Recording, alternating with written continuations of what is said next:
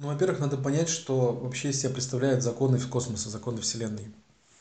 Они существуют сами по себе, хотим мы этого или нет. И так же, как э, свет Солнца проходит через различные слои атмосферы, гидросферы, и преломляется, и даже, возможно, э, проходя через какие-то стекла, призмы, кристаллы, он даже раскладывается на какие-то э, другие цвета. Точно так же законы космоса, проходя через различные слои социумов, различных классов существ работают по-другому. Они как бы сталкиваются, взаимодействуют с этими классами существ. Ну, например, а, вот мы говорим о законе кармы. Но ведь закон кармы – это всего лишь закон созвучия и соответствия. Это когда ты бросаешь в воду камень, то вода начинает действовать и на камень, и круги расходящиеся действуют на берега, а вода опять отражается от берегов, опять воздействует на камень. И так происходит достаточно долго.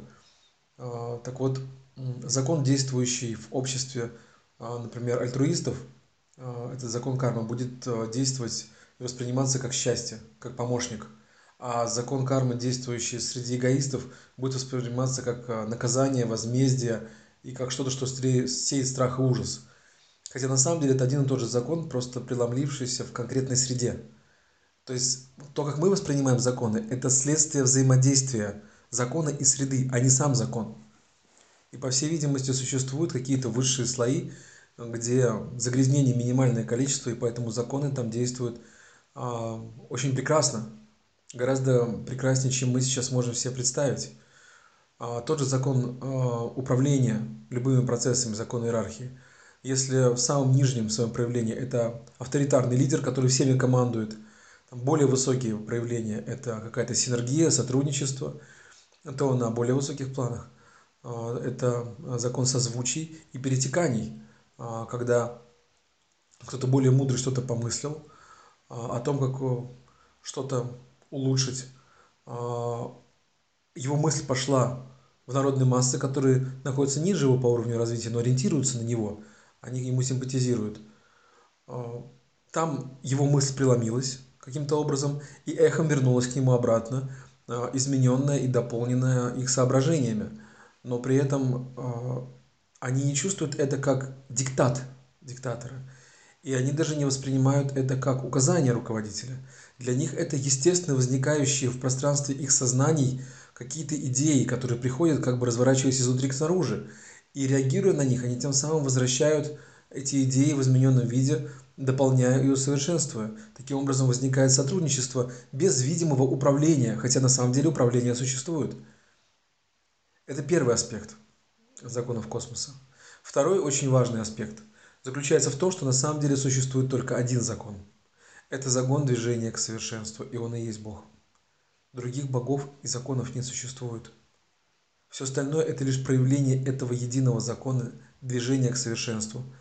А все, что мы называем законами, это корреляции, которые возникают от соприкосновения этого закона с другими слоями – тот же закон созвучия, который я сейчас описал как система управления, видоизменяется а, для мира причин, как, вид, как закон кармы, а, как закон причин и следствий. Но это ведь тот же самый закон созвучия. Другое дело, что если там наверху а, высокий дух посылает свою мысль, она преломляется и возвращается, то здесь люди посылают миру свои поступки, дела и мысли, свои намерения и взаимодействие с окружающими также посылают им.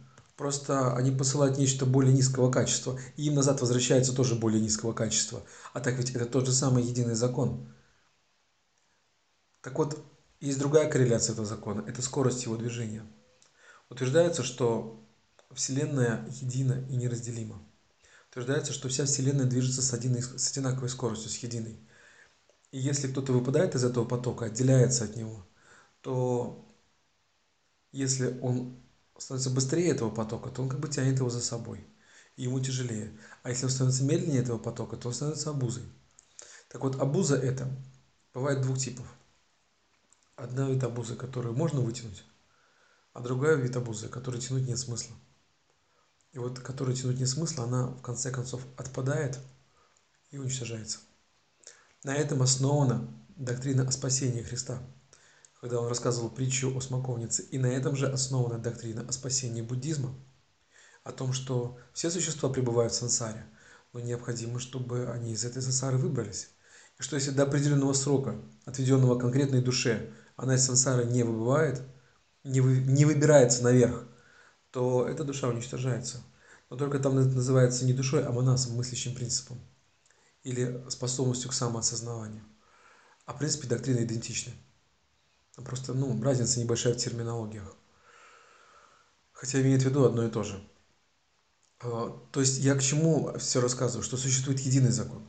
Единый и неделимый. А все остальное просто эхо его, отражающееся в каждой конкретной ситуации. А закон это движение к совершенству.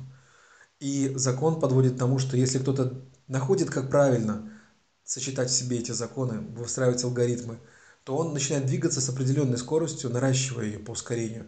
И тем самым становится созвучным мирозданию, становится частью мироздания. И в него по закону резонанса, опять-таки, который часть закона совершенства, есть закон ускорения, то он начинает получать все больше энергии. Ведь это резонанс, это синергия. А раз он получает больше энергии, значит он его действие возникает вопрос, он что, еще быстрее растет? Но ведь есть ограничения в скорости роста, ведь нельзя обгонять всех во Вселенной. И тут возникает момент такой, что чем больше а, растет дух, чем больше энергии он получает, тем больше ему нужно отдавать, чтобы не обгонять Вселенную и не вырываться уже в другой диссонанс. Ведь Вселенная построена на резонансе, а диссонанс ее разрушает. И получается так, что с определенного периода высокий, мощный дух начинает подлежать тому же закону резонанса уже в другом качестве. Он обязан тащить кого-то за собой. И если он не тащит, то он лишается резонанса и лишается сил и начинает деградировать и разрушаться. И чтобы избежать уничтожения, ему необходимо вкладываться в других людей. То есть он становится учителем. И если он этого не сделает, то он начнет деградировать. Все, что я вам рассказал, это единый закон совершенства, который говорит о том, что существует пространство, единое и неделимое, существует материя, которая непрестанно меняет форму, но тоже единая и неделима. Существует идея о развитии этой Вселенной, которая была заложена в основании этой Вселенной. И существуют определенные характеристики для каждого раздела Вселенной. Скорость движения, а, скорость соответствия плану, выявление этого плана и работы над ним. А, существуют количественные и качественные характеристики, которые определены каким-то высшим разумом, который не есть Бог, потому что этот разум является следствием закона, а не причиной его.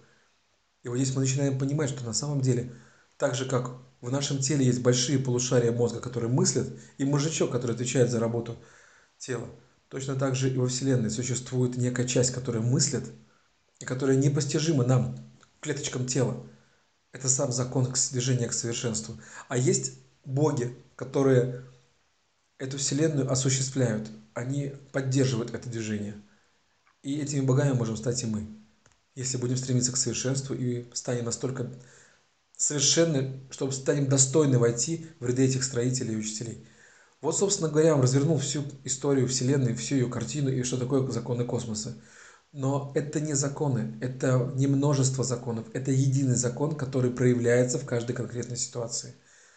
И поэтому каждый, кто тянется к совершенству, он найдет, как тянуться к совершенству, и это будет его собственный закон.